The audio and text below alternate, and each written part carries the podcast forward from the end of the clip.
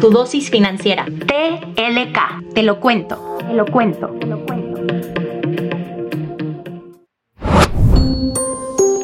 Te damos la bienvenida a tu dosis financiera. Mi nombre es Paulina de la Parra y esto es TLK Podcast en colaboración con GBM. En este episodio vamos a aprender cómo armar un portafolio de inversión, vamos a hablar de todas esas compras que podemos hacer con un solo clic y cómo hacer nuestra primera estrategia de inversión. Hashtag ya no quiero crecer.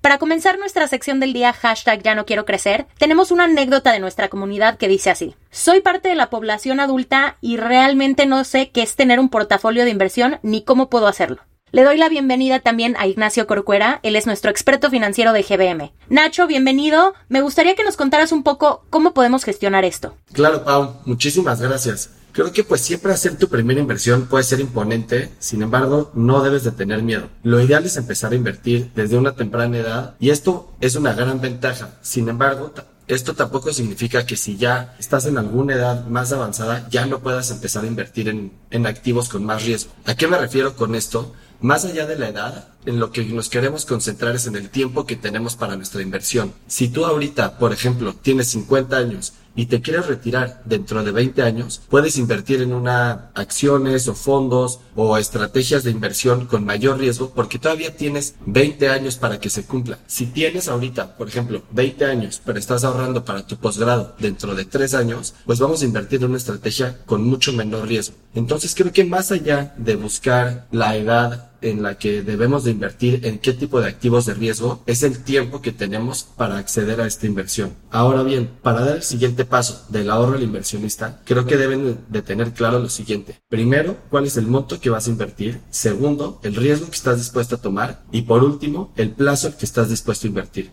El gasto hormiga. Para nuestra sección El gasto hormiga de hoy, nuestra comunidad nos cuenta que se les va mucho dinero por tener las aplicaciones a la mano y poder hacer compras con un solo clic. Es verdad que muchas empresas de consumo están eliminando las fricciones para que esta experiencia de compra sea cada vez mejor y más fácil. La clave aquí está en que tú también debes hacer fácil tu proceso de ahorro e inversión. Consulta con tu banco si tienen el servicio de domiciliación de ahorro. De esta forma, en lugar de tener que hacer el depósito cada semana o cada mes de tu cuenta de gastos corrientes para tu cuenta de ahorro, puedes domiciliar una cantidad para que se deposite de forma automática. De esta forma vas a estar ahorrando casi sin darte cuenta. Con peras y manzanas.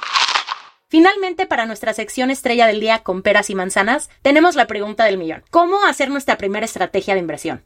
Seguro, Pau. Creo que esto es muy, muy difícil para muchas personas porque podemos saber cuáles son nuestros objetivos, como mencionamos anteriormente, pero ya ponerlos en práctica puede ser aún más complicado, ¿no? Entonces creo que aquí podemos irnos también un paso atrás y darnos cuenta que no estamos solos. O sea, que en este proceso de inversión puedes encontrar apoyo de distintos profesionales y te van a poder ayudar a elegir la mejor estrategia de inversión. Por lo que te recomendaría que idealmente busques ayuda de un asesor financiero para que te pueda guiar en este proceso. Cabe resaltar que en GBM este asesor financiero puede ser o personal o digital dentro de la aplicación de GBM. Y bueno, a pesar de que tu proceso lo lleves con un asesor, es muy importante que tengas muy claros algunos puntos. Tres para ser exactos. El primero es el tiempo que estás dispuesto a dejar tu inversión. El segundo, el riesgo que estás dispuesto a asumir.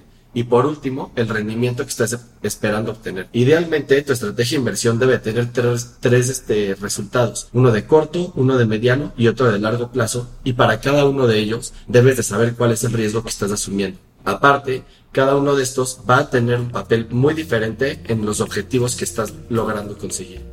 Nacho, te agradezco muchísimo por tu tiempo y tus recomendaciones. Sabes que siempre es un gusto hablar contigo. Esto fue todo por el día de hoy. Esperamos que esta dosis financiera te haya gustado. Nos escuchamos en el próximo. Este podcast es una colaboración entre Te lo cuento, Dudas Media y GBM.